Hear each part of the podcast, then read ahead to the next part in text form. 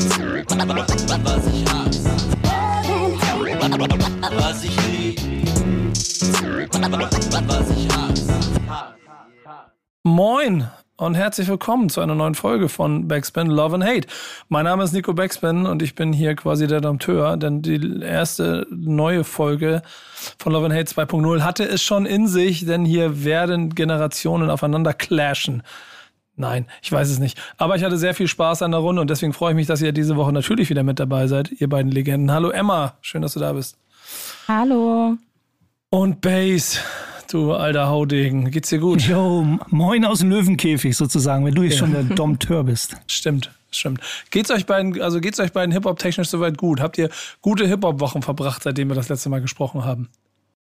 Ja, ich glaube, bei mir, bei mir war Hip-Hop-mäßig gar nicht so viel los die letzten zwei Wochen. Hat dein Privatleben reingekickt oder was? Mein Privatleben hat ein bisschen reingekickt, ja, aber es war generell, ich habe das Gefühl, es ist so ein bisschen Winterschlaf noch überall in meiner Wahrnehmung. Ich weiß nicht, ob Space da anders ging. Was um Jahr Ach, ich, ab, ich, ich, ich antworte immer, Nico, vielleicht kennst du die Antwort, ich antworte immer mit den Worten eines Falk Schachts. Also Ja, Hip-Hop genau. ist immer 24-7 und äh, natürlich intensiv, mal intensiver, mal weniger. Äh, wenn es darauf abzielt, was hast du erlebt oder irgendwie eine Jam oder ein Konzert oder irgendwas, ja, da ist im Moment gerade alles äh, auch noch, wie Emma schön sagte, vielleicht noch so ein bisschen Winter, winterschläfrig, Winterschlaf. Aber du hast ja so ein bisschen so einen kleinen, kleinen äh, Tipp, da kommen wir aber nachher noch zu, den, den will ich jetzt nicht noch nicht vorspoilern. Denn in unserer wunderschönen Stadt Hamburg äh, wird da vielleicht noch ein bisschen was von dir gleich angeteasert. Aber du hast ja auch immer dein Treibgut und ich glaube, das ist ein schöner Moment, um heute damit anzufangen, weil es ein bisschen auch aufsetzt auf Dinge, die wir schon in der letzten Folge besprochen haben. Ähm, ja, Definitionsfrage, oder Base? Ja, ich, äh, mich hat was getriggert. äh, Ein schönes Internet-Treibgut. Es war ein Instagram-Reel. Ich keine Ahnung, wie alt das ist, aber das ist ja auch eine zeitlose Diskussion oder eine, ein zeitloses äh, Miteinander, wie man darüber spricht, sein. Da, äh, es war ein Video aus einer, aus einer U-Bahn New York, glaube ich, wenn ich das so ein bisschen gedeutet habe, wo jemand interviewt wurde, so ganz spontan. Man weiß es nie, ob es gestellt ist oder nicht. Auf jeden Fall wurde der Dude gefragt. Ähm, ob er, äh, was denn so schief läuft im Hip-Hop, so ganz frech rausgefragt, so, ne, was, und dann hat gesagt, ähm, hat das gleich mit, mit Rap beantwortet, er sagte, es gibt ihm, es gibt ihm einfach zu viele Rapper und zu wenige MCs da draußen, und nicht, ähm, so wie er das so, ja, wie er das gesagt hatte, äh, fand ich einfach so, okay, krass, das ist eigentlich schon so, eigentlich die Definition der Definition, wie man Rapper und MCs unterscheidet. Ähm, er sagte nämlich, eben Rapper spitten in erster Linie für Geld und MCs spitten in erster Linie für die Kultur. So fand ich ziemlich gut.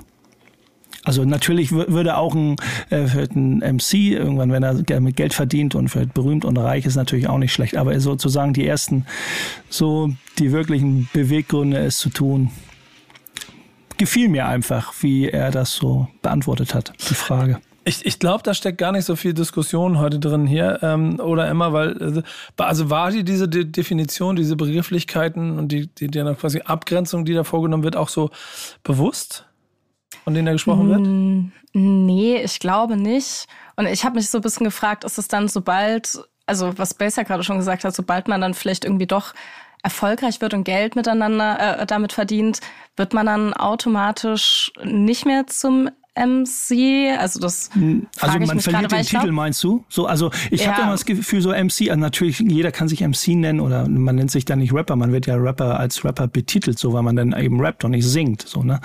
Ähm, Mhm. aber ein MC ist schon irgendwie so ein Titel, sage ich es mal, in dieser Hip-Hop-Kultur. Also, ne, den man, vielleicht, äh, man gibt ihn sich selber, äh, verliehen, weiß ja nicht, man, es wird ja nicht irgendwie mit Ritterschlagmäßig irgendwie der Titel MC verliehen, so. Aber ich glaube schon, dass du dich, ähm, kann man drüber streiten, so, ne, ob äh, jetzt äh, Bones MC, doch, der hat viel mit Hip-Hop irgendwo zu tun, ob man es mag oder nicht.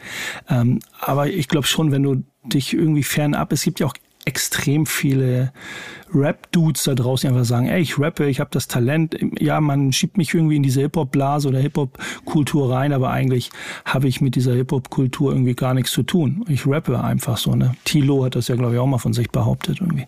Als Beispiel von bei den jüngeren Dudes. Ähm, Aber ich glaube schon, dass das MC-Ding man sich selber, weil man sich mit der Hip-Hop-Kultur auch irgendwie ähm, definiert und äh, ja, sozialisiert hat. Ja, ich glaube, da, da wäre ich nämlich auch äh, eher dabei. Also für mich war das eigentlich eher so ein, ein MC, würde ich sagen, sind Menschen, die halt wirklich in der, in der Kultur ähm, angeknüpft sind und nicht einfach nur rappen und Musik machen, sondern halt wirklich, ähm, ja, äh, ich glaube, da steckt ein bisschen mehr Spirit dahinter einfach, als wenn man sich einfach nur als Rapper sieht. Und deswegen, ich weiß nicht, ob ich das so unbedingt von, von Geld abhängig machen würde, weil ich glaube, man kann auch ein MC sein und ähm, eine Liebe für die Kultur haben und die Kultur representen und trotzdem damit vielleicht auch Geld verdienen. Also da gibt's ja in Amerika, würde ich sagen, schon einige Beispiele. Hier in Deutschland vielleicht bisschen schwieriger zu finden. Aber ähm, ja, also ich glaube, ich würde den Unterschied vielleicht so ein bisschen vom Spirit eher abhängig machen und von ja, der Einstellung zur Kultur. Vielleicht, vielleicht erkennt man das erst im Nachhinein, also ich sag denn ja auch mal gerne, wenn, wenn jetzt irgendwelche Rapper oder MCs, wie man sie auch gerne früher hat, wenn man wenn ich nochmal zurückgehe zu dieser Definition, ne, wenn hat dann irgendwie vor Jahren und macht das ja immer noch so verschiedene Arten der Definition. Ne, wenn jetzt könnte, könnte man ja auch sagen, ein MC ist auch ein Typ, der sich auf der Bühne irgendwie, da kann noch alles Mögliche passieren. Da kann bei einer Beat schieflaufen, der Beat aussetzen oder noch was passieren, irgendwie ein Wassereinbruch sein. MC beherrscht einfach die Bühne, weil er eben vielleicht auch ein äh, guter Freestyler ist und gut äh, improvisieren kann. Und, bei einem Rapper, der einfach nur seine geübten Texte runterrappelt, ist halt ein Rapper. So, so eine Definition gibt's denn, äh, gibt's ja auch. Aber ich wollte immer so sagen, im Nachhinein das Ganze vielleicht erkennen. Ähm, ist, geht es dir nur um Geld oder geht es dir um die, äh, um die Liebe zur Kultur? Wenn du irgendwie nicht mehr erfolgreich bist, so wie es viele Modus Mio, Dudes und Dudettes vielleicht schon gesagt haben, ja, mein Karriereende ist nah und ich höre auf und bringt alles nichts mehr, vielleicht auch, weil die Kohle nicht mehr stimmt, ähm, rappen diese Personen denn noch weiter aus Spaß, auf, bei Freunden, auf einer Cypher, irgendwie, aber nur weil, aber nicht mehr irgendwie für Geld, weil das einfach ja, die Karriere, die Geldkarriere vorbei ist. Da kann man das vielleicht irgendwann erkennen. Also ich kenne ja ähm, extrem viele Rapper, die rappen seit 30, 40 Jahren. Einfach nur, weil sie Bock drauf haben und einfach und ist scheißegal, äh, ob sie damit Geld verdienen oder nicht. Haben wir mal Lust zu, da die, ihre Zeit zu investieren. Und da kann ich mir gut vorstellen, dass man das erkennt in irgendwann, ey, was mit dem und dem? Der war doch mal ein richtig geiler Rapper. Ja, Karriere vorbei, also er rappt nicht mehr. Okay, vielleicht rappt er noch in der Badewanne oder so. Man weiß es dann nicht. Aber äh, veröffentlichen, also sagen wir mal so, veröffentlichen dann die Leute immer noch aus eigener Tasche, also komplett alles, so wie die ganzen Underground, die meisten Underground-Dudes es eben tun. Investieren extrem viel Geld, sage ich jetzt mal, ähm, um noch ihren Rap zu veröffentlichen. Und da trennt sich irgendwann mal wirklich dann die Spreu vom Weizen. Und vielleicht passt dann die Definition, über die wir gerade sprechen. Lass, lass doch mal konkrete Beispiele nennen in der Deutschrap-Szene. Wer sind für, äh, also vielleicht immer du mal nach der Definition, wer für dich, wer würde dich denn eher MC und wer wäre Rapper? Oh, schwierig. Also ich, als ich vorhin so drüber nachgedacht habe, dachte ich mir so, also so ein Morlock-Dilemma ist für mich zum Beispiel schon ganz klar ein MC, aber zum Beispiel auch jemand, der damit ja auch sein Geld verdient. Also ja, das, aber das, das Geld verdienen, das kannst du da streichen. Es geht ja. ja. es geht ja um das in erster Linie. Also was ist mhm. in erster Linie der Impuls, warum du es machst? So. Mhm. Die Jungs, Jungs, die, äh, Zweifel auch Mädels, die damit das als Karriere sehen, davon gibt es ja auch ganz genug. Mhm. Ja, da geht es um den Fokus. Also ich, Mhm. Ich glaube, als erstes ist mir so ein Morlock-Dilemma in den Kopf gekommen, der auf jeden Fall ein bekannter MC ist und der, glaube ich, schon auf jeden Fall diesen, diesen Titel da trägt. Und ich weiß nicht, Rapper gibt's, gibt's viele. Also. Und noch mehr MCs? MCs? Noch mehr MCs. Na komm, ich lasse dich nicht mit einem hier. Der berühmteste aller also berühmtesten also, MCs, die, der auch bei uns schon in der Sendung in, bei Love and Hate war zum Beispiel. Bei uns? Wir haben nur MCs am Start, würde ich sagen. Also zum Beispiel, da kannst du ja auch, da kannst du ja Nali auch nehmen, der letzte Woche da war, würde ich auch als MC bezeichnen. Ähm, keine Ahnung, ein Sammy Deluxe ist definitiv ein MC. Also ja, da, schon richtig da gibt's ja, genau. da gibt's ja viele. MC René zum Beispiel. MC René so. auch, klar. Also so ganz klar, äh, weiß ich nicht, ob man das denn so auch über über ein bisschen äh, Subgenre-Geschichten trennen mag. Ich, wenn, wenn, Nico, wenn du mich jetzt spontan fragen würdest, dann kommt erstmal so, ja, Shindy und David P. Fertig. Also Shindy Rapper, ne? David P. MC. Also wollen wir nicht zur Verwechslung führen. Aber, ja, obwohl ähm, ich auch, auch spannend finden würde, weil du ja zum Beispiel auch Bones MC da vorhin genannt hast, also ob es nicht auch MCs unter den Rappern gibt, die äh, du per se nicht hören würdest. Also das wäre eine offene Frage, ob es, ob es ein ob es da vielleicht auch ein, ein MC, ein MC-Mindset an Stellen gibt, wo du es inhaltlich aber nicht also was du innerlich trotzdem nicht hörst. Naja, wäre so bei Bones MC so, aber ich möchte jetzt niemanden ankreiden, dass er, ey, du nennst dich MC, aber bist ja keiner. Also äh, diese, diese Institution möchte ich nicht darstellen. Um diese, diese Hip-Hop- oder Rap-Polizei möchte ich nicht spielen. Vielleicht innerlich habe ich meine eigene Meinung, aber ich würde, ich weiß nicht, muss jeder selber, wenn ich, keine Ahnung, äh, wollen wir nicht in andere äh, Sphären gleiten, aber äh, soll sich jeder so nennen, wie er möchte, so, ne? Die Hip-Hop-Polizei ist. Also King Orgasmus zum Beispiel, weiß ich nicht. Okay, wenn er, das soll er mir beweisen. Aber ähm, wenn es nicht um Rap geht, deswegen ja. soll jeder machen, wie er will. Aber es ist ja so ein bisschen vom Feeling her. Aber ist auch wieder blasenabhängig so, ne? So, mhm. Natürlich. Jeder würde sagen, hier ein Haftbefehl ist voll der, voll der derbe MC. Und ich sage, nee, ist er nicht, in meinen Augen. So, da gibt es, also wenn ich sage, ich nenne mir zehn und dann, wenn man das so machen würde, sagt, da würde Haftbefehl nicht drunter vorkommen, als Beispiel. Und bei jemand anders wäre vielleicht Hafti Top 3. Ähm, und dann sagen, nee, ist voll der MC, hast du den schon mal live performen sehen? Also, Okay, ja, genau. Dafür ich glaube an der Bar oder so. Aber ich wollte gerade sagen, ich glaube, die Live-Performance ist bei dem kein, kein ausschlaggebender Kein Argument, Punkt. nee, genau. nee. Und dann ist es wahrscheinlich schon, dass diese Hip-Hop-Sozialisation, also mit der Kultur selber, klassisch gelesen, wahrscheinlich auch der Grund ist, warum Menschen nach Definition zwischen Rappern und MCs zu unterscheiden möchten, wie der Kollege in der Bahn und dann wiederum dessen Interpretation auf, auf Deutschland gelegt. Sammy Deluxe ist ein sehr erfolgreicher Rapper gewesen, aber ist wahrscheinlich der, der Urvater des MCing in der Art und Weise, wie er seinen Kram und warum er den Kram gemacht hat. Den hat er nicht gemacht, weil er damit mit Rap Erfolg haben wollte, sondern weil er als MC äh, flexen wollte. Und es ist keine Schande, ein guter MC zu sein, zu flexen, die Kultur zu vertreten und dabei auch noch Geld zu verdienen. Also da wollen wir auch mal eine Lanze brechen. Ne? Oh, die muss ich, die Steilvorlage muss ich aufnehmen zu meinem Thema, über das ich mit euch ganz kurz sprechen möchte, weil sind eigentlich Run DMC, sind, sind das denn die, sind die ersten MCs oder die ersten Rapper? Sagst du? Ja, der Bezug, ja, ich würde jetzt für mich behaupten, MCs natürlich, ganz klar, weil sie irgendwie auch ja, wahrscheinlich ähm, ist wahrscheinlich ist auch genug so von der, also von mein, mein Gefühl, mein Bauchgefühl und das, wie ich sie wahrnehme oder wahrgenommen habe über Jahrzehnte, ähm, vertreten, also so dieses Vertreten Hip-Hop-Kultur. Also jetzt nicht um diese Definition fand ich ja ganz gut, in erster Linie für Geld oder für die Kultur. Äh, da ist schon, sie sind schon Kulturvertreter. Genau. Ähm, und haben ja definitiv auch ein bisschen was dazu beigetragen, dass der Rap-Kosmos heute der ist, der er ist. Ähm, was auch in einer Doku mehrfach betont wird, die heißt Kings from Queens, äh, die Run DMC Story. Äh, da ist ein Trailer rausgekommen, den äh, hast du ja mit, rausge äh, mit reingehauen hier, glaube ich, Base, ne?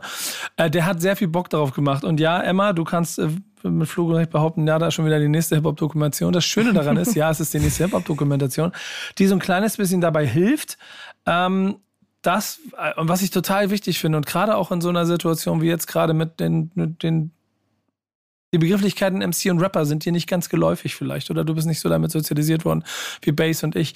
Deswegen ist es umso wichtiger, dass diese ganzen Geschichten erzählt werden. Und das wird jetzt hier an dieser Stelle gemacht. Peacock ist die Plattform. Äh, ich habe versucht, das hier in Deutschland auf allen Wegen irgendwie hinzukriegen, äh, die einigermaßen legal und vernünftig sind äh, oder ordnungsgemäß sind. Ich habe es nicht hingekriegt. Das heißt, ich werde mich jetzt auf den Weg begeben, um irgendwie versuchen, an Möglichkeiten zu kommen, um diese Dokumentation zu gucken.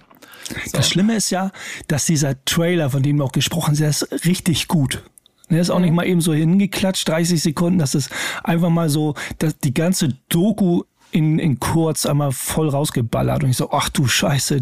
Also es hat echt Lust auf mehr gemacht und dann so auch, äh, ich habe jetzt vielleicht gar nicht so viele Möglichkeiten zu gucken und hier und da, welcher Anbieter, äh, Kabel- oder äh, Internet-Channel-Anbieter kriegt man Peacock rein und ich so, ach du Scheiße. Okay, hoffen wir mal, vielleicht irgendeiner kauft das auf oder kriegt die Rechte, bekommt die Rechte. Und äh, es wird ja nicht all sowas, äh, wenn man es in ein, zwei Jahren guckt, auch wahrscheinlich, äh, nicht wahrscheinlich, sondern immer noch dann interessant. Die IMDB-Bewertungen äh, knapp bei 9 von 10 zeigen, dass jetzt da irgendwie auf jeden Fall was Vernünftiges ist, was sie da aufgestellt haben. Und wie du schon sagst, ich hoffe sehr, es wird irgendwie einen Weg geben. Ich, ich, Sky Go, Sky war irgendwie eine Zeit lang Peacock äh, quasi Anbieter in Deutschland. Das ist scheinbar nicht mehr der Fall. Deswegen werden wir alle weitere Wege finden müssen, wie wir das hinkriegen. Aber ich hoffe sehr darauf. Ähm, ist halt immer schade so, ne? Also wenn man davon immer spricht, äh, ja, natürlich ist es eine amerikanische Produktion und es geht um amerikanische Künstler, aber trotzdem äh, diese Reichweite, die äh, weißt du selber mit deinen äh, mit deinen Actions, die du machst, äh, mit Porsche zum Beispiel äh, durch die Weltgeschichte fahren, um Hip Hop zu erleben und mit Leuten sich auszutauschen, ist halt ein um, um global umspannendes Ding. So und da umso schöner wäre es, wenn auch solche Fernsehsender auf kurz oder lang das irgendwo irgendwo auch verfügbar machen auf der ganzen Welt für die Hip-Hop-Community. Das Schöne ist, Hip-Hop ist ja an dem Punkt relativ äh, eigen. Die werden das schon irgendwie machen. Irgendwann wirst du es sehen. Und der, der, entscheidende Punkt, der noch vorwegkommen muss, ist, Emma, welchen Bezug hast du zu Run DMC? Ehrlich gesagt sehr wenig. Also ich kenne natürlich ähm, Songs von denen, aber ich glaube auch einfach nur so die, die Hits, die man halt so kennt. Ähm, aber ansonsten bin ich bei Run DMC bis jetzt noch nicht so richtig eingestiegen. Werde ich jetzt aber, glaube ich, mal nachholen, weil äh, der Trailer sah auf jeden Fall gut aus und hat mir schon auch Bock gegeben, da mehr drüber zu erfahren und vielleicht äh, grab ich mich mal in die Diskografie ähm, die nächsten Tage rein. Ja. Zum Glück, ne, Emma, zum Glück. Wir sind ja hier bei Love and Hate, ne? Zum Glück hast du nicht gesagt, ja, ich habe auch solche Turnschuhe. Oh, das hätte, das hätte dir wehgetan, ne? Das hätte mir richtig wehgetan. Aber okay, ich meine, das waren die Jungs, die mit Adidas den ersten großen äh, Deal gemacht haben. Das war über eine Million Dollar, glaube ich, paar, paar Jahre oder keine Ahnung. Aber ja, ich glaube, beide Seiten haben von profitiert. Immer noch. Ja, ich, ich mag sie deshalb, weil 100% aus äh, der Kultur heraus, in einer Zeit, wo du ja gar nicht groß ein Marketingprodukt aus Hip-Hop machen konntest, sondern weil alle Typen, die das, die das quasi gelebt oder dann noch irgendwie verkörpert haben, ja voll aus der Kultur gekommen sind. Und trotzdem das wahrscheinlich am, äh, als, äh, mit als erste krasseste durchkommerzialisierte Produkt, das Hip-Hop gehabt hat. Mit dem Song My Adidas, mit einer Koop. Also Adidas hat da, nennen wir es mal einen meiner wichtigen Begriffe in meiner Arbeit gerade, gerade auf der anderen Seite Cultural Marketing betrieben, als noch niemand wusste, was Cultural Marketing war. So, und hat einen Schuh halt bekannt gemacht, more famous äh, than Adidas ever da passten, glaube ich, auch viele Faktoren. Ne? In der Zeit passten viele Faktoren schnell. Also äh, vielleicht, keine Ahnung, ob es solche Stimmen gibt. Äh, damals, die sagen, ey, das ist, gehört doch alles, gehörte doch alles zu so einem Businessplan. Nein, ich glaube es natürlich nicht so. Äh, aber es passte wir zu der Zeit ganz gut rein. Die haben das ja represented, die hatten Bock auf die Hip-Hop-Klamotte so und dann hat Adi das gesagt, wenn ihr das sowieso schon tragt, wollen wir das large machen, das ganze Ding. In der Doku kriegt man das hoffentlich auch noch so ein bisschen zu sehen gehe ich ehrlicherweise fest von aus. Vor allen Dingen, weil ähm, es gibt ja einen entscheidenden Punkt, der Hip-Hop immer so ein bisschen ein Problem gemacht hat. Und da ist dann, äh, gab es in den Jahren ja aber auch immer wieder Menschen, die es dann richtig gedreht haben, dass es ein Business ist und dass da ein Business daraus entsteht. Das ist, glaube ich, nicht zu vermeiden, wenn es populär wird. Dann ist die Frage, wie gehst du damit um? Und da hat ja offensichtlich ähm, Run DMC auch in seinem Umfeld Leute gehabt, die einfach richtig, richtig gut verstanden haben, wie man so etwas inszeniert und wie so ein Produkt, Musik, massenkompatibel dargestellt wird, ohne dass es seinen Kern verliert. Und das hat Run DMC geschafft. Und ich gehe fest davon aus, dass diese Doku uns auch genau diese Geschichte erzählen wird. Also ich freue mich drauf. Denn äh, dass Hip-Hop sich da oder dass, dass Run DMC Räume geöffnet hat, die heute da sind und die heute der Grund sind. Und also auch, dass ein Luciano heute ein erfolgreicher Deutschrap ist, Rapper ist. Ich sehe das, weil ich gerade zu euch eine Mail gesehen habe, wo der Name Luciano fiel wegen den Charts. Der Ursprung von allem wird irgendwo bei Run DMC liegen. Das definitiv. Ähm, Sie kommen aber aus New York. Äh, Emma, du hast, du hast irgendwie dein erstes Thema, das du hier reinhauen willst, aber auf der anderen Seite des, der, der, dieses wunderschönen großen kulturellen Landes äh, dir ausgesucht, wo Bass selten unterwegs ist, wie wir gleich auch noch feststellen werden. Äh, ja, und ich, ich auch. Bin da auch selten unterwegs, muss man Warum sagen. eigentlich? Aber Warum bist du nicht so oft in LA? Leipzig, LA? Ich dachte, gute ist- Frage. Gute Ja. Frage. Weiß ich auch nicht, warum ich da nicht so oft bin. Und Ähm, Leipzig ist schade. nicht das LA Deutschlands. Entschuldigung. Leipzig ist nicht das LA Deutschlands. Nee, Aber sagen es die wird Leute als vieles. oder? Nee, die sagen entweder das, äh, das neue Berlin, was kompletter Blödsinn ist, äh, oder äh, Klein äh, Venedig. Klein Venedig, okay. Genau, nee, aber mein Thema, was ich mit dir gebracht habe, findet in LA statt, wie du schon richtig gesagt hast. Und zwar äh, wurde mir da auch auf meine Timeline ein sehr beeindruckendes Bild bzw. Video reingespült von einem Wolkenkratzer, der leer steht und dessen 27 Stockwerke jeweils mit Graffiti ähm, äh, Sachen besprüht wurden. Und Base hat hier noch ein bisschen mehr Hintergrundwissen rausgekramt dazu. Und zwar geht's bei diesem Wolkenkratzer um den Ocean Wide Plaza Skyscraper. Und ähm, ja, da haben sich ein paar Graffiti-Artists gedacht, so hey, der steht seit 2019 leer. Wir machen hier mal ein bisschen Kunst raus und haben dann eben diese 27 Stockwerke bemalt. Und wie gesagt, wenn ihr die Bilder sehen könntet gerade, es sieht sehr, sehr, sehr beeindruckend aus. Das Ganze ist natürlich aber auch nicht ähm, ganz so legal abgelaufen anscheinend und die Polizei hat über X ehemals Twitter schon gesagt, dass da auf jeden Fall ähm, ja eine Strafverfolgung und äh, zusätzliche Sicherheitsmaßnahmen passieren werden Ach, und das dass das Graffiti entfernt wird. Schade. Ja, ja, geiles Bild, absolut. Und Mhm. auch eine ziemlich krasse Aktion. Und da liebe ich auch wieder die Räume, die sich da quasi erobert wurden. Äh, dass Amerika bei so einem, also bei so einem Hingucker, aber dementsprechend reagiert, ist ja auch wahrscheinlich so sicher wie das Ich Abend finde der es halt Kirche. krass. ne?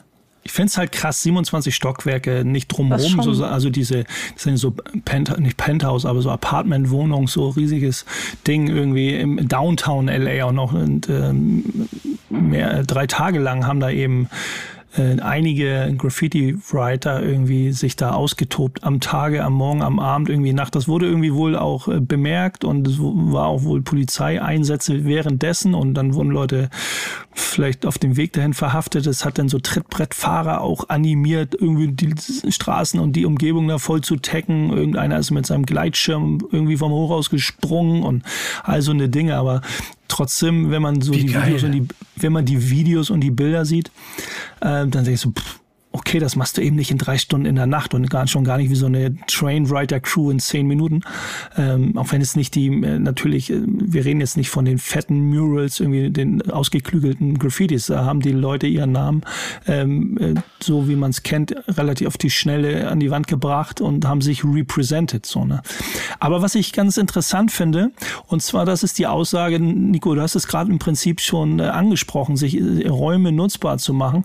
Äh, der Stefano Bloch, ein Kriminologe an der Universität von Arizona, hat auch gesagt, und er ist ehemaliger Graffiti-Künstler, also was soll er sonst anderes sagen gegenüber der LA Times, dass er gesagt, so sehr die Leute auch das Recht haben, sowas nicht zu mögen, was da die Graffiti-Writer tun, und das ist ja Schmiererei und sowas, findet er es extrem gut. Und er, er würde es begrüßen, wenn man diese Leute eben, die das getan hat, auch ermutigen, nee, man sollte die Leute ermutigen, die das sehen, der, die Bemühungen, die da stattgefunden haben, zu respektieren, äh, solchen Raum äh, genutzt zu haben, so, um, um den sich sonst niemand gekümmert hat. Also drei, vier Jahre steht das Ding eben leer, ist irgendwie so ein chinesischer Investor, keine Ahnung, Kohle fließt nicht mehr oder er hat nicht genug Apartments verkauft und dann steht sowas Ding halt in Downtown LA leer. Natürlich ist es jetzt vielleicht äh, nicht die schönste Hall of Fame, so, ne? Oder äh, man könnte jetzt so ein 1 Milliarden Dollar Projekt, da soll noch mehr entstehen als nur zwei Hochhäuser. Ähm, wird jetzt nicht irgendwie gesagt, LA, okay, dann bleibt das jetzt so eine Graffiti-Hochburg, das wird man nicht machen. Ähm, aber der Gedankengang ähm, von dem Stefano Block, äh, jetzt Kriminologe, ehemalig Graffiti-Maler, finde ich richtig gut. Also das ist diese Daseinsberechtigung, sowas dann auch eben zu tun. Ja, ich finde halt auch einfach, dass es so viel schöner aussieht, als wenn da einfach ein riesiges, 27 Stockwerke hohes Gebäude komplett leer ist, ohne irgendwas dran.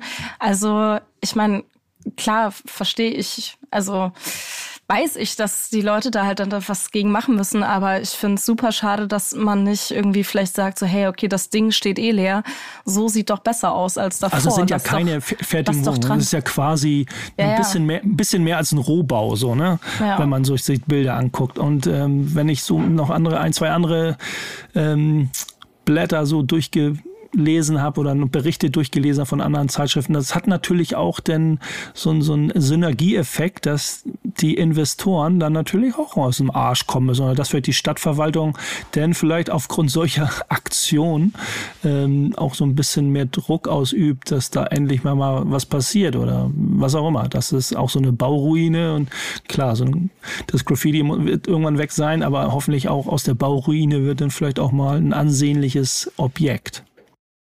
Ob mit oder ohne Graffiti. Toi, toi, toi, toi, toi, dass ähm, LA aber im Prinzip so ein bisschen Nachhilfe braucht für ihre eigene Hip-Hop-Kultur. Das, ähm, also das merkt man ja mitunter, ne? Also zu großes Moloch, zu viele ähm, Menschen, aber auch eine Menge Hip-Hop-Geschichte. Die aber zu würdigen, dann muss im Zweifel dann der ein oder andere ortsansässige äh, Staatsvertreter auch nochmal darauf hingewiesen werden, Base. Ne? Lass uns gleich da bleiben, denn du hast ja auch äh, quasi noch eine Geschichte mitgebracht, dass, äh, was ja für dich oft gar nicht so ein Thema ist, ne? aber in L.A. einer weiteren Legende gehuldigt wird. Ja, in LA wird einer weiteren Legende geholt. Werde und schön in der Einblendung des Screenshots von, äh, vom ABC-Fernsehsender. Da können wir gleich mal ganz kurz wieder quer verweisen auf das Thema Rapper oder MC. Aber natürlich wird ein Fernsehsender, wenn ein Rapper irgendwie benannt wird, wird man von einem in, in, in ja, in, ähm, wird nicht von einem Rapper gesprochen, sondern äh, nicht von einem MC gesprochen, sondern von einem Rapper, weil das So eben rum, besser ne? auch Genau. verständlich wird. Ja, es geht um Eazy, ähm, ja, Mitglied der Gruppe NWA, der ja schon recht früh verstorben ist. Aber ihm wird eine Straße, ihm zu Ehren wird eine Straße umbenannt oder kriegt den Beinamen Easy Street äh, in äh, ja, in, in, in Compton, also in dem, dem Bezirk, wo er herkommt und der eben auch zu LA gehört. Was ich, äh, warum mich das auch mal wieder triggert, wir haben halt oft, ja, ist nicht immer so mein Ding und hier so eine Ehrung hier und eine Ehrung da, aber wir haben ja auch schon oft bei uns bei Love and Hate, ob es ein Mural ist oder ob es ein Straßennamen ist von vielen bekannten Künstlern, Brooklyn, Queens, ähm, in, in New York hat es schon das viel gegeben. Mir war es noch nicht so bewusst, dass es überhaupt in LA schon so richtig stattgefunden hat, aber Easy ähm, ja, wurde diese posthum natürlich leider diese Ehre zuteil. Ist ja eigentlich eine schöne Sache, aber ähm, es war ja am Ende die, die irgendeiner ein Familienmitglied, das erstmal darauf hinweisen musste, dass er 50 Jahre Hip-Hop ist und dass es ja ganz schön wäre, wieder äh, mal jemanden zu huldigen, ne? Also das ist, das ist schon das, was schade ist daran, an der ganzen Sache. Ja, es wird auch immer, äh, hatten wir, weiß ich nicht, ob wir da schon mal drüber gesprochen hatten. Also dieser Impact, den die West Coast Musik äh, auch jetzt in Europa hatte, darf man auch nicht leugnen. ne? Also man, alle reden immer von den West äh, East Coast Geschichten und dann irgendwann dieser Golden Era Sound aus New York oder aus der East Coast und, und diese Boom Bap Kram, der natürlich auch wie so eine Sch- Welle, Riesenwelle nach Europa gekommen ist, aber bei den richtigen Leuten oder in den 90s zusammen mit dem R&B. Aber ähm, wenn man das mal so hat- richtig betrachtet, war eben die, diese West Coast auch ganz, ganz präsent und ganz, ganz, ganz wichtig. Also wie viele andere auch Down South damals. Aber West Coast, Easy E, NWA, die ganzen, ja, eigentlich so der Gangster-Rap-Urvater-Sound, wenn man es mal so Finde nennen find, mag. find, find ich total lustig, dass das so ein bisschen du immer so ein kleines bisschen wegschiebst. Bist du eigentlich so East Coast oder West Coast, Emma? Mm, schwierig. Ich glaube schon eher East Coast, aber so NWA war auf jeden Fall was, was mir schon relativ viel gegeben hat. Also da gab es ja auch diesen äh, Straight Outta Compton Film, wenn Ja. wir hier mal wieder bei, bei Dokus und Filmen bleiben. Und ich weiß noch, ich habe den damals, als er rauskam, wie alt war ich da? 14, 15, irgendwie sowas. Hab den dann ähm, direkt zur Premiere im Kino gesehen, fand das schon sehr, auch sehr gut gemacht und hat mich schon sehr beeindruckt, die ganze Geschichte um ihn herum. Ähm, ist natürlich schade, dass solche Sachen meistens passieren, nachdem Leute verstorben sind. Das ist ähm, immer ein bisschen traurig, aber natürlich auch schön für die Angehörigen ich hab mich, ich war erst so ein bisschen so, boah, ja, okay, ich weiß nicht, jetzt wird da eine Straße nach dem benannt. boah, keine Ahnung, ob das so viel bringt oder ob das so ein gutes, wichtiges Zeichen ist. Aber ich glaube, es ist, es ist schon schön auch einfach für die Angehörigen und ähm, glaube, es ist trotzdem ein gutes Zeichen, sowas zu Ach, machen. ich kann mir schon vorstellen, dass das auf irgendeine Art und Weise, so each one teach one, also so, wenn man diesen Gedanken pflegen mag und irgendeiner von den jungen Kids, die mit ihren Bikes oder zu Fuß irgendwelche Straßen lang gehen und irgendwo Leute so easy, warum heißt das Ding denn Easy Street, wer, äh, Easy Street, wer kann mir das erklären, so, so, ne, also ob es nun in New York Ja. ist oder in LA oder wo auch immer, warum heißt das Ding so, warum heißt das Ding MC Torch Straße oder so, das wünschen wir uns ja auch noch mal oder äh, die Kollega, der Kollega Boulevard. Ich weiß es nicht, was irgendwann mal kommen wird. Ähm, und da kann man sich dann ja auch irgendwie schlau machen. Also es ist vielleicht nur so ein kleiner, äh, so ein kleiner Wink, wo die Leute sich schlau machen können oder vielleicht haben sie Bock dann in diese äh, Rap-Hip-Hop-Kultur einzutauchen. Weiß ich nicht. Sind so kleine, kleine Mittel, die vielleicht irgendwann mal einen Zweck erfüllen. Für wen auch immer. Dann wäre Ja, das ich glaube, ich würde mir halt. Hm. Nee, ich würde mir halt, glaube ich, wünschen, dass sowas mehr passiert schon während den Lebzeiten von, ähm, von Leuten. Also, dass man auch schon während der Lebzeiten sagt, so, okay, ich, wir erkennen hier an, dass du was Großes geleistet hast für die Kultur ähm, und das nicht immer erst im, im, im Nachhinein passiert, wenn die Leute schon verstorben sind. Ich glaube, das fände ich, fänd ich gut. Nico, du kommst jetzt aber auch nicht aus der Nummer raus. Ne? Du hast ja Emma gerade was gefragt. Was, wie sieht's denn bei dir so aus? Ja, das ist ja das Lustige, weil Stimmt. du quasi so per se quasi uns in die East Coast-Ecke steckst und ich in meinem Leben auch schon ganz oft natürlich gedacht habe, New York und East Coast ist so mein Ding, aber wenn ich dann genau drauf blicke, dann ist es halt ehrlicherweise bei mir ziemlich 50-50. Ja, zwischen beiden Sounds, es hat so, zwischen beiden hat's mit so einem, Welten. Ja, hat mit so einem Sound auch ein bisschen zu tun. Also in East Coast denken ja viele Leute dann einmal die- diese Synthesizer, ein bisschen elektronischere, vielleicht Musik auch, so ein bisschen, Sw- äh, ne, also so-. Aber gibt auch ganz andere äh, Vertreter des Genres, wo die, wo die, wo die West Coast wie die East Coast klingt. Ja, Aber ja, ja. ja. Das- Nein, es geht eher um Sound, nicht wo man herkommt, sondern wo man sagt, das ist die Definition für den West Coast, East Coast Sound. Bin da aber auch irgendwo, glaube ich, 60, ich- 40, 60, 40 für die East Coast. Ich, ich merke das, dass ich eigentlich in meiner, in meiner ähm, schön romantischen Idee ganz viel East Coast Optik für mich aufgenommen habe, aber ganz viel West Coast Sound gehört habe. Und die größten Songs, Single-Songs, die ich hatte, meistens aus, den, aus dem Westen gekommen sind. Und ich auch, nachdem ich jahrelang immer gedacht hatte, ich bin New Yorker, ähm, also ich durfte ja dankenswerterweise, sagen wir vor in den letzten zehn Jahren, letzten 10, 15 Jahren sehr, sehr oft in beiden Städten sein. Ich bin über die Zeit ein echter Fan und Freund von LA geworden und von dem Vibe. Weil ich, weil ich New York auch durchgespielt habe, was alle Facetten angeht, bis ins Business hinein. Und da hat sich New York äh, irgendwie noch ein bisschen anders angefühlt, als es LA war. Und der Sound, der klingt halt noch ein bisschen anders, wenn du ihn da noch mitfühlst. Und dann ist es halt ich ehrlicherweise, um daran hinten draus die Brücke zu schlagen, eine absolute Farce, dass äh, Kollege ähm, Easy E erst jetzt zumindest irgendwo seinen fucking Boulevard kriegt und nicht dann, wann er verstorben ist oder dann, wenn er an irgendeiner Stelle ein Jubiläum seines Verstorbens oder Straight Outta Compton die ganze Welt vor zehn Jahren einnimmt, sondern jetzt, weil, weil äh, die Tante, die, die Tochter darauf hinweist, die Bürgermeisterin, ey, wäre ganz geil, wenn wir meinem Vater vielleicht mal hier irgendwie so eine, einen Raum geben würden und sowas alles. Ich, ich glaube, das war der Sohn, oder? Also Ja, ist der die, Sohn, genau. Die Bür Bürgermeisterin hat das äh, schon so ein bisschen äh, angeleiert, aber ich glaube, sie stand jetzt nicht in einem familiären Verhältnis. Aber äh, der Sohn hat sich da auf jeden Fall auch nochmal zu Wort gemeldet und gesagt so, hey, ähm, es wurde Zeit. Ja, aber genau das meine ich ja, dass, dass, die, dass die quasi die, ähm, die Bürgermeisterin selber nicht auf die Idee gekommen ist, sondern dass es irgendwie wieder von, von der Kultur heraus geprägt werden muss. Und das finde ich immer ein bisschen hart.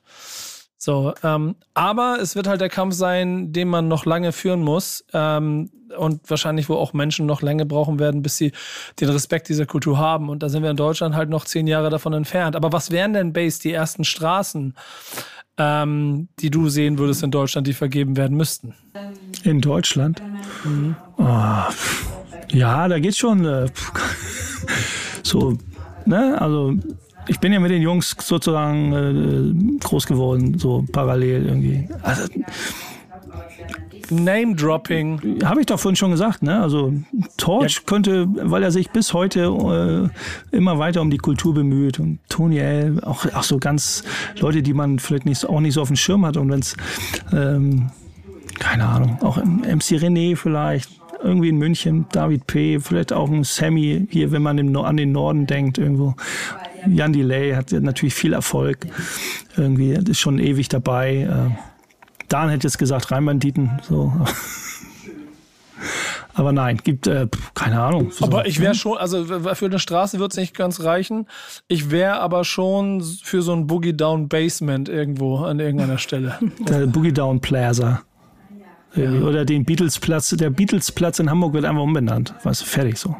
Ja, ja, vielleicht. Nein, vielleicht. aber achso, ja, aber danke. Ich glaube, da wird. Ich danke glaub, für die für die Idee und äh, danke für den für das Lob. Ähm, Nico, wann bekommst du deine eigene Straße?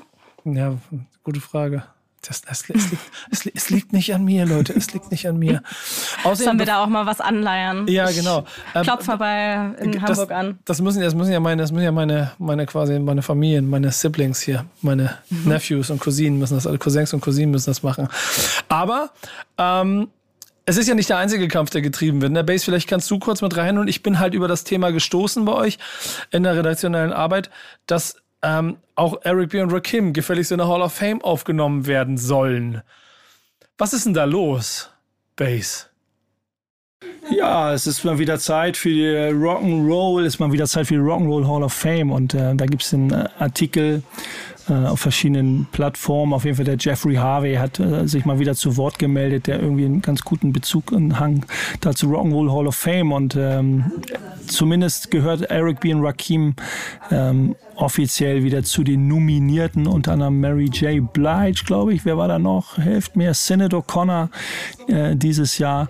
Ähm, also Eric B. und Rakim, wenn man jetzt wir aus der Hip-Hop-Blase kommen und äh, darüber nachdenken, wurden schon mal nominiert, ich weiß gar nicht wann, 2020 oder so, äh, wurden nicht aufgenommen. Warum ich das Thema eigentlich drin habe, nicht so, hm, ja, geil, hoffentlich werden sie mal endlich in die Rock'n'Roll Hall of Fame auf Rock'n'Roll Hall of Fame ähm, aufgenommen. Ähm, das erste, was mir durch den Kopf schoss, als ich dann wieder so einen Artikel lese und ähm, ja, Rakim hätte es äh, wirklich vielleicht auf seine Art und Weise verdient, der, ne, wie er hier so ein bisschen beschrieben wird als der Vater des Flow. Und vor ihm, vor ihm gab es sozusagen auch, äh, wenn ich da äh, Veto ein, äh, einlege, wenn man sagt, der, vor ihm gab es gar nicht so einen Flow und äh, so wie er gerappt hat, gab es nicht vorher. Ähm, da erinnere ich vielleicht an den einen oder anderen an Spoonie G, das ist aber noch weiterhin. Aber egal, warum zum Teufel gibt es nicht, wenn diese Kultur angeblich schon so large und so in der Gesellschaft angekommen ist, anscheinend ja auch nicht äh, so weit in der Mitte angekommen ist und äh, zum Glück. Aber trotzdem, viele sagen das ja, warum gibt es nicht eine Hip-Hop Hall of Fame inzwischen? Hätte es auch schon längst. Aber okay, wer, wer Initiator, wer übernimmt das, wer versucht das zu lenken und äh, zu gründen? Aber wenn diese Musikrichtung, das Genre schon so large ist, dann scheiß auf Rock'n'Roll. Also es geht hier um Hip-Hop. Und Rakim, Eric B., die haben theoretisch nichts, weil wenn man jetzt Wikipedia und natürlich Synod O'Connor ist nicht auch nicht unbedingt äh, Rock, aber es hieß ja mal, alle, die irgendwie aus dem Rock'n'Roll und ähnliches kommen, landen dann, wenn sie gut genug sind oder nominiert und gewählt werden, in der Hall of Fame. Und okay, das könnte jetzt kann man vielleicht jetzt den BC Boys und den Run DMC, weil sie sehr rockaffine Musik machen, aber Eric B. und Rakim haben es vielleicht verdient, aber gehören für mich nicht in so eine Hall of Fame. Also bitte, liebe Leute draußen, was eigenes machen. Ja, das also, habe ich mir auch schon öfters gedacht. Ja. Das ist irgendwie ein bisschen überholt, dass das immer noch Rock'n'Roll Hall of Fame heißt. Also habe ich auch nicht so ganz verstanden. Aber gut, dass sie da trotzdem aufgenommen werden.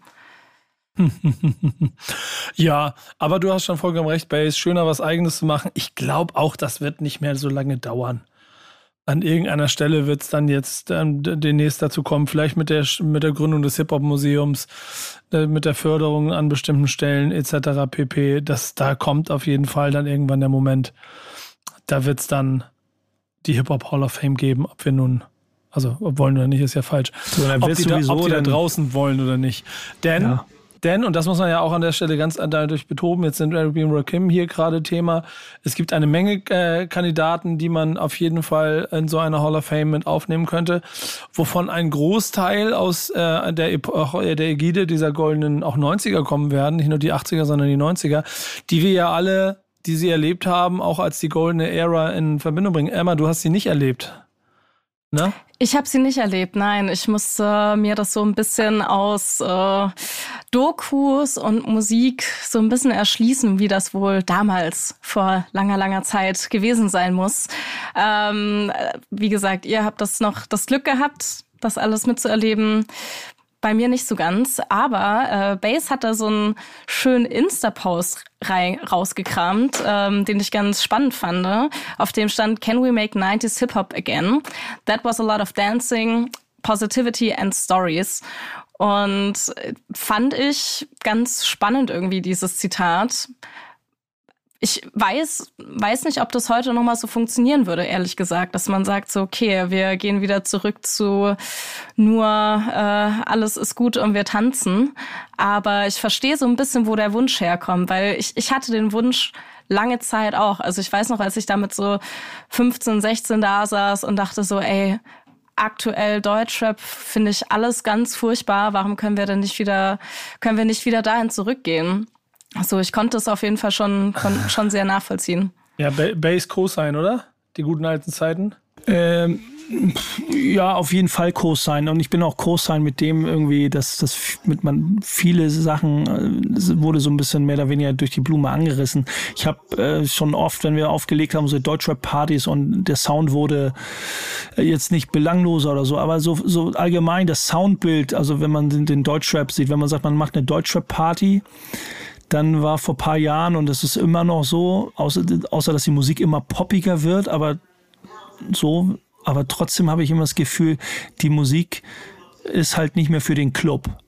So, man sagt so, es wird halt nicht mehr so richtig für den Club gemacht, wo die Ladies derbe abgehen zu, in Scharen und die Typen dann einfach mit, mit getriggert werden und mittanzen. Deswegen ist vom, das wurde immer schwieriger vom Gefühl hatte, also wenn man sich mal mit moderneren Sachen auseinandergesetzt hat, dass das so ganz klassische Dancefloor-Mucke ist, so. Das, Aber also ähm, dem würde ich auf jeden Fall widersprechen. Also ich glaube, wenn man so, wenn man jetzt so in den Mainstream schaut, was wir da jetzt an äh, Rap-Songs haben. Das ist vielleicht nicht Hip-Hop, aber auf jeden Fall Rap-Songs, die eben gerade diese Pop und inzwischen ja auch sehr viel Techno-Einflüsse haben. Das ist ja super tanzbar alles und dazu wird ja auch viel getanzt. Also ich, ich glaube, tanzbarer wird's gerade auf jeden Fall. Ja, also aber Hat durch aber diese, nicht mehr so viel mit diese, Hip-Hop zu tun, den durch Bass- diese Komponente Pop, ne? Also das ist letzten Endes, ob da Helene Fischer drauf singt oder Luciano drauf rappt oder Shindy drauf rappt, die Musik bleibt irgendwie die gleiche und funktioniert bei beiden in, in vielen Bild, also klar mit Unterschieden, aber ihr wisst, was ich meine. Also ist so da sind die Genres werden so durchgemischt, so ist vielleicht auch okay. Ähm, vielleicht auch die Positivity. Also es, ja, es wird ja auch irgendwo ein bisschen besser. Stories fehlt, aber ähm, ja, es ist irgendwie schön Wetter-Sound. Also wenn man so an diesen R&B mit Rap-Influence war schon was anderes. Wenn man jetzt sagt, jetzt hat man so diese modernen Rap-Sachen mit poppiger Musik-Influence, das war dann, war in den 90s, wenn man, da hat man früher auch so, oh, nee, ist das jetzt geil hier, so die R&B-Sachen mit Rap. Aus heutiger Sicht könnte man das viel besser durchgehen lassen, wenn man mit dem, wenn ich, also wenn ich das für mich beurteile, die modernen Sachen äh, ab, wegwinke sozusagen, dann kann ich mit, fast mit einem Puff Daddy leben. Ja, ja, ja, ja, ja. Ach du, ich irgendwie, ich, ich, ich, ich merke, ich fange mal so an, weil das ist schon ein Gedanke, den ich häufiger mit mir rumschleppe und noch nicht so genau weiß, ob das ein Gefühl von zu viel Retro-Nostalgie und vielleicht ein sinnvoller Punkt, auf den man sich besinnen sollte. Dieses Peace, Love, Unity and Having Fun, dieses Positivity aus den 90er Jahren, was ich natürlich erlebt habe, auch aus einer romantischen Hip-Hop-Welt heraus, die man damals in Deutschland so wahrgenommen hat, die nicht ganz deckungsgleich war zu dem, was die Typen, die dir das in den USA verkauft haben, die das ja aber in 150 Ländern auf der Welt verkauft haben, ähm, sich natürlich von deren Blinkwinkeln anders angefühlt hat. Aber dieser ganze Vibe, den damals die deutsche Szene in sich gehabt hat, den verstehe ich voll und ganz. Und ich war damals nicht in den USA, deswegen kann ich nicht ganz beschreiben, wie es sich damals angefühlt hat. Aber die Werte und der Ursprung und der Grund, warum du den gemacht hast, war auf jeden Fall ein anderer als heute. Es hat sich ja da erst entwickelt, dass du gemerkt hast, du kannst dadurch Millionär werden, du kannst dadurch deine Dinge own. Selbst wenn du da dann aber Kandidaten der 90er Nuller dabei zuschaust, wie sie halt ihr own Business daraus gemacht haben, dann haben sie das auch immer aus den Gründen gemacht, weil sie an irgendeinem Punkt keinen Zugriff auf die Dinge hatten und es eher dann in sich im Kreis gehalten haben und damit halt die positive Energie dann auch tragen wollten. Und genau die ist es wahrscheinlich die, von der da gesprochen wird. Und am Ende des Tages fühle ich die auch ehrlicherweise ganz genauso. Und trotzdem habe ich immer ein bisschen Sorge, dass das zu retro-nostalgisch klingt, Emma. Aber wenn du das durchgehen lässt, dann bin ich damit cool. Ich, ich glaube, es ist schon okay. Ich, ich finde es auch, ähm, ehrlich gesagt, wichtig, dass nicht alles immer nur positiv ist. Also, dass man jetzt auch im Hip-Hop halt äh, manchmal auch so diese negativen Erfahrungen hat. Das ist ja super wichtig, dass äh, Leute in der Musik irgendwie ihre Erlebnisse aus dem Alltag teilen können. Und da ist nun mal nicht alles positiv, sondern da gibt es nun mal auch schlimme Momente, die man dann eben in der Musik verarbeitet. Deswegen, ähm, ja, bin ich da halt auch so ein bisschen zwiegespalten. Klar, es ist schön, irgendwie so gute Laune Musik zu haben und gemeinsam eine gute Zeit zu haben, aber es ist auch wichtig anzuerkennen, woher Hip-Hop und, und Rap eben kommt. Das ist halt eben auch ähm, von, von Leuten aus, ja, mit, mit problematischem Hintergrund oder so kommt ähm, und die das dann eben verarbeiten. Und ich weiß nicht, aber ich kann mir vorstellen, dass das eigentlich auch in den 90ern schon so war. Hm, Bass? Also ich, es war ja auch so. Also ähm, welchen Gedanken, ich war ein bisschen mit den Gedanken gerade ein Tick woanders, aber woran ich dann immer ähm, denke, wenn die, wenn das wenn man früher und jetzt modern oder lass 10, 15 Jahre alt sein, wo man sagt, man redet von den 90ern oder nach der Jahrtausendwende, wo es dann vielleicht so ein Gangster-Rap, wenn wir jetzt wieder in Deutschland sind, jetzt gar nicht Amiland, in Deutschland sind, wenn es mit dieser Gangster-Rap-Schiene, ähm, ähm, Street-Rap, keine Ahnung, es gab es in den 90ern auch schon, aber nicht so ausgeprägt. Was, was mir, was ich dann immer so ein bisschen vermisse, weil ich auf die Positivität nochmal, es muss nicht immer alles positiv sein, hat er immer gerade gesagt. Und es geht nicht immer allen schlecht. Klar, du kommst irgendwie aus einem Umfeld, äh, erkennst, dass du äh, irgendwie ein guter Rapper bist und versuchst da vielleicht auch ein Ventil zu finden oder willst über dein Leben rappen. Ja, du kannst ein Album machen, wo, du, wo es in jedem Song über diesen scheiß Drogenverkauf geht und dass man die Taschen voller Geld hat und den Kofferraum voller Koks. Kannst du machen. Vielleicht kannst du auch ein zweites Album zu machen. Hast du richtig Kohle gemacht damit. Die Leute feiern das. Und dann hab Arsch in der Hose, du Idiot. Und rap mal, dass diese scheiße Drogenverkaufen aus dem Kofferraum Kofferraum scheiße ist. Aber das macht dann wieder keiner. Dann, äh, dann wäre das, das stimmt, Dass es keiner macht, stimmt nicht. Muss ich gleich ich sagen. sagen nicht, aber das stimmt nicht. Naja, aber das ein Großteil, macht dann, ein Großteil macht einfach so weiter. Und ob sie nun. Nee, das äh, stimmt auch nicht. Ich glaube nur, die, die, die, die, die äh, eine erfolgreiche Spitze macht eine oder hat immer mal wieder gerne eine Glorifizierung dessen gemacht und da ist wieder Don't Hate the Player, Hate the Game. Die Frage, warum das denn so erfolgreich und so attraktiv ist, während es auch genug Menschen gibt, die genau das Gegenteil davon ja, Also die, die, der Sicht, der Blickwinkel muss sich einfach dann entsprechend drehen auch irgendwann. Ja, toll, toll, toll. Oder? Emma, kennen also, wir den Leuten, also meiner die auf Meinung, Mikro stehen.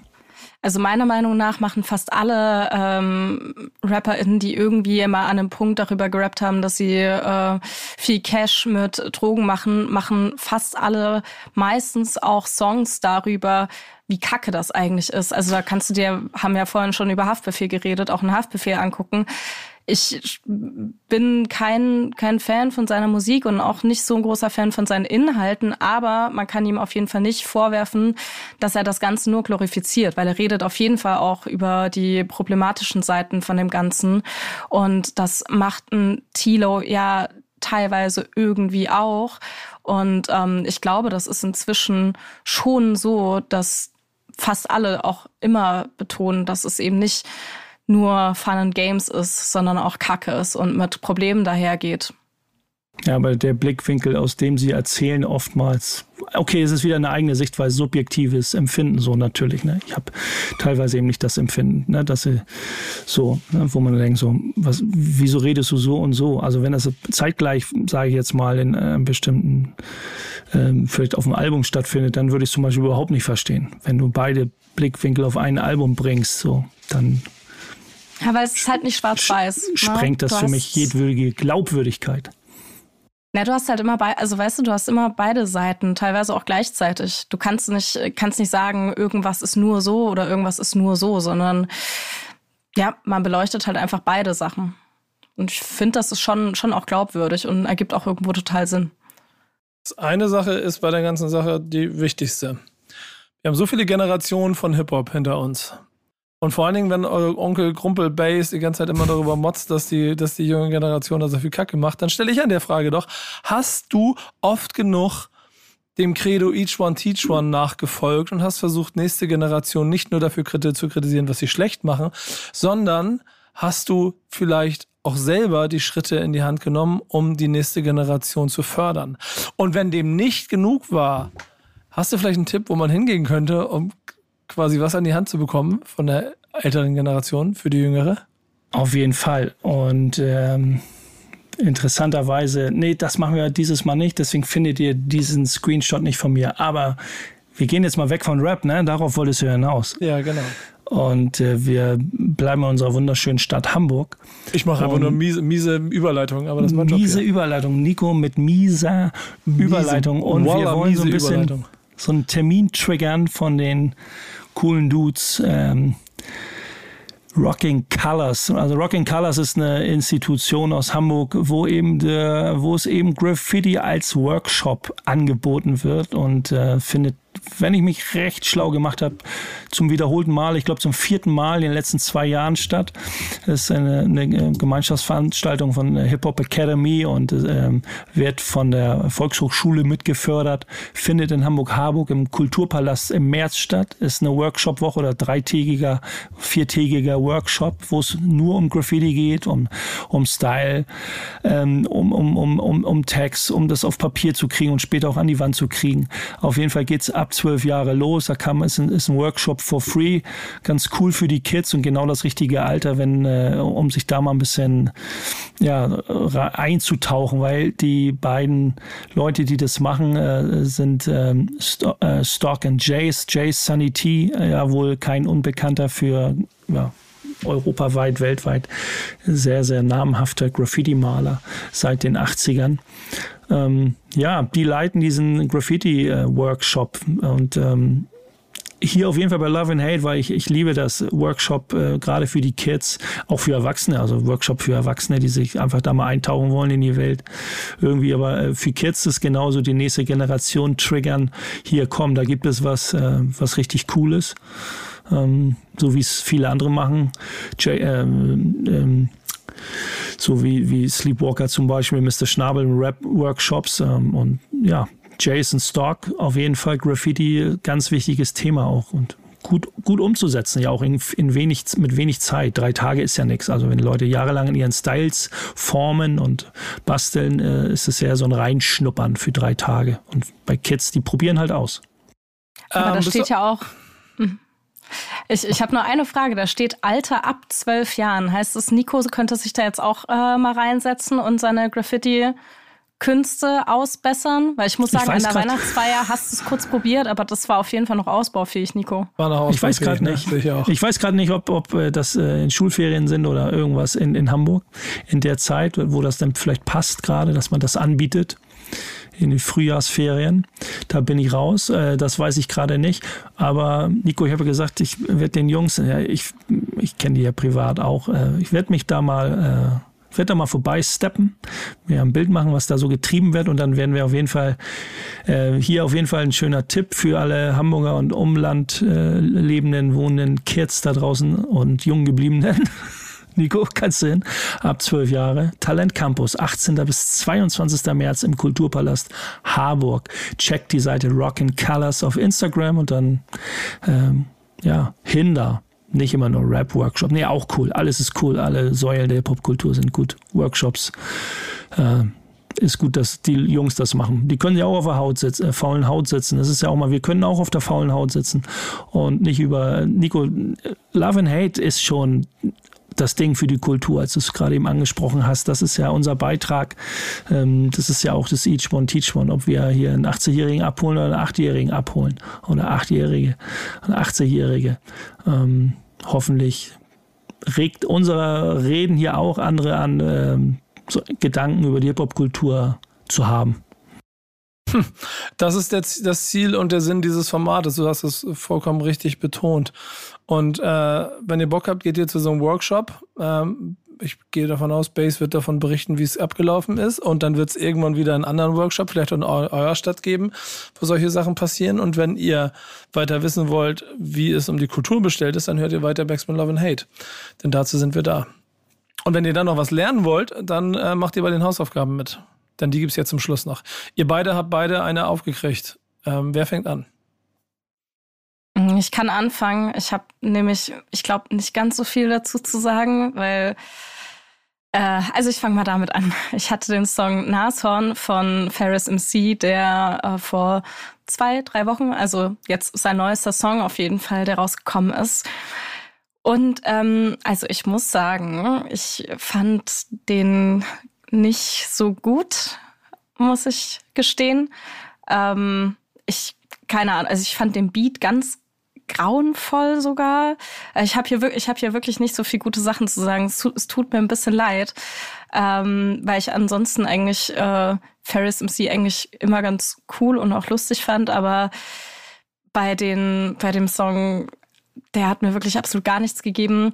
Ich muss auch sagen, habe vielleicht auch nicht ganz alle Referenzen gecheckt, weil Nico, du meintest ja, dass der voller Referenzen ist. Ich glaube, ich habe so eins, zwei vielleicht rausgehört, ähm, bin mir aber auch da nicht sicher. Ich fand viele Reime sehr gut, viele Lines haben mir sehr viel Spaß gemacht, aber ich, ich glaube, es lag vor allem auch am Beat, dass ich das ähm, nicht, nicht enjoyen konnte und auch immer diese Nashorngeräusche da im Hintergrund. Naja, weiß ich nicht. Ähm, ja, nee, war nicht, war nicht meins. Schade. Base, wie war es bei dir? Leid. Was hast du gekriegt? Betroffene Stille. Ähm, ja. Ich sage jetzt mal vorweg, gut, dass wir nicht bei 58 Minuten wie früher immer stoppen müssen und noch die letzten Sekunden, zack, zack, zack, da müssen wir fertig werden. Ähm, da sind wir wieder bei dem Thema, dass es nicht leicht ist, vielleicht einem Text oder einem Rapper oder einem MC, was auch immer da am Mikrofon stand und steht, äh, zu folgen, wenn der Beat einen nicht catcht. Ähm, ich habe den Song Nico, du hast mich äh, auf dem falschen Fuß erwischt, weil du sagst, ja, hier ist der Team, der Song heißt Team Edward, eigentlich ist es der Song Eisberg von El Guni, Lugatti und Nine, mhm. äh, den du mir so ein bisschen als Hausaufgabe oder als Hausaufgabe mitgegeben hast. Ich habe ihn vorn bis hinten gehört.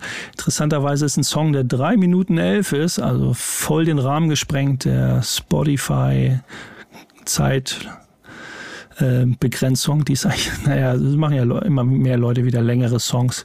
Ähm, fiel mir auch schwer, sehr modern, also weg der Zeitgeist. Äh, das erste, was ich dachte, so, zumindest nicht be bewusst zu, zu hören, äh, das erste, was ich dachte, so, oh, zum Glück kein Autotune. Ähm, ist mir auch ein bisschen zu modern, nee, was ist ein bisschen, ist mir äh, zu modern, wird den Zeitgeist treffen, wenn ich das mal so als, wenn ich, wenn ich mich schlau machen würde mit Tutorials und mich in irgendeiner Szene bewegen würde, auch als 53-Jähriger und sage, ich bin ja selbst Beatmaker, dann würde ich auch so minimalistische Beats wie sowas bauen, weil ich weiß, das trifft den Zeitgeist, haben sie gut gemacht. So wie Dieter Bohlen immer gesagt, das hast du gut gemacht. Ähm, ist aber auch nicht mein Ding. Also trifft nicht mein Nerv. So. Das ist mir ein bisschen zu, zu platt, klassischer klassischer, eigentlich ist so ein Representer-Song, der nicht wirklich über den Tellerrand rausgeht, so, oder nicht, nicht kein tiefen, das ist kein tiefer Teller für mich. Ähm, so, represent ihre Stadt, bisschen ihr Tun und was sie für coole Dudes sind, trifft schon die, also triggert schon die richtigen Kids. Ich bin zwar auch ein Kid, Kids. aber nicht mich, aber nicht ja. mich.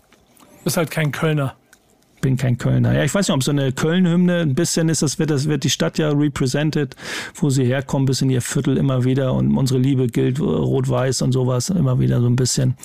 Ähm, ja, aber eine klassische Köln-Hymne wird es jetzt nicht, kann ich mir nicht vorstellen, aber für denke ich da auch falsch so. Aber, aber trifft schon, glaube ich, den Zeitgeist bei den Kids so. Aber vielleicht auch nur ein Song dafür, weiß ich nicht, wie du den Song zum Beispiel einstellst. Also okay, jetzt gehört in zwei Wochen kennt den keiner mehr. Weiß ich nicht, wie, wie die Songs funktionieren noch über längere Zeit. Äh, schwierig. Ich glaube, der wird vor allem live sehr gut funktionieren. El Guni spielt ja auch auf dem Splash dieses Jahr. Ähm, ich, ich wette, die werden auf jeden Fall paar, paar Live-Auftritte auch zusammen haben. Ähm, ich weiß gar nicht, El Guni ist gerade auch auf Tour, ob der schon in Köln gespielt hat, aber spätestens da wird der auf jeden Fall krass funktionieren. Naja, ist Heimatstadt so, ne? Ja. Genau, Heimatstadt. Und wie gesagt, ich finde, das ist ein, ein Song, wo ich direkt höre, der geht live richtig krass ab. Ich mochte die, die Hook sehr gerne und ähm, auch den, den Part von El Guni, aber irgendwie fand ich die, die Parts von den anderen beiden ein bisschen schwach. Das habe ich, glaube ich, das letzte Mal schon gesagt, weil ich von, von Lugardio 9 irgendwie schon mehr gewöhnt bin. Aber die haben auch beide gerade einen sehr hohen äh, Output, äh, vor allem Nein, der gerade ja auch ein Album rausbringt. Ich habe das Gefühl, das ist ein bisschen dem geschuldet. So, ich glaube, hätten die sich die hätten sich, ich glaube, die hätten noch was Besseres machen können, sagen wir so.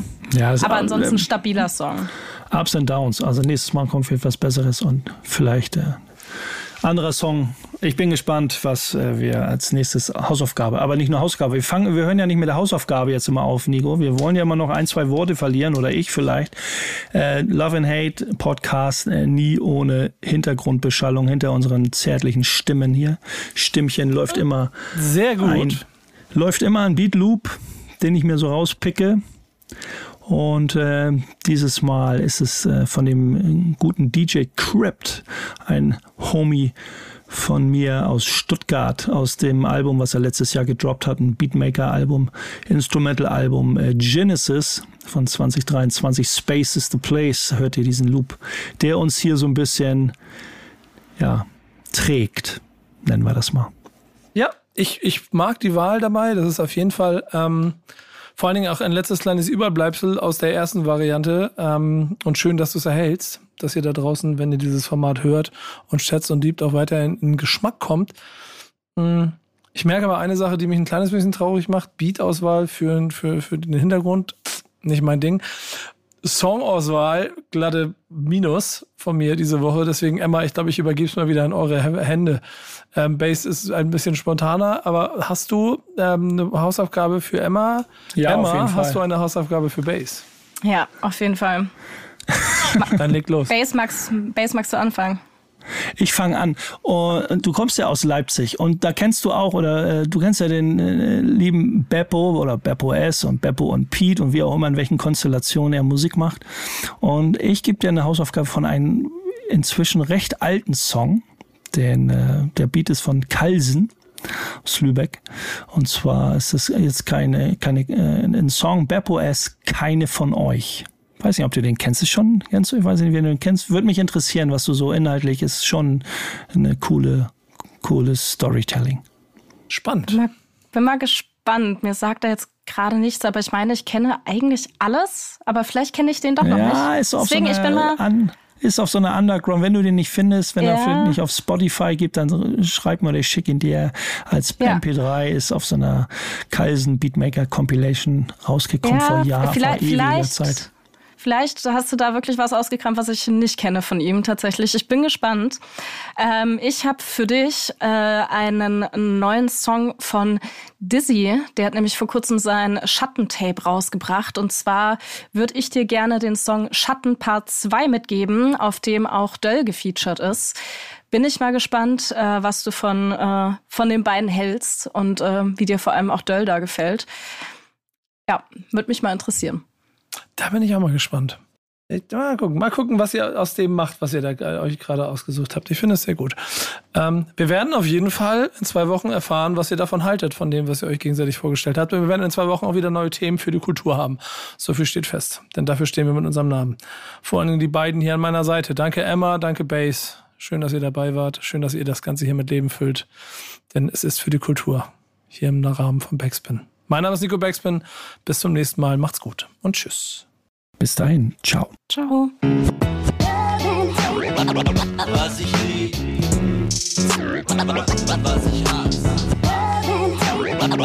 Was ich lieb, was ich hasse.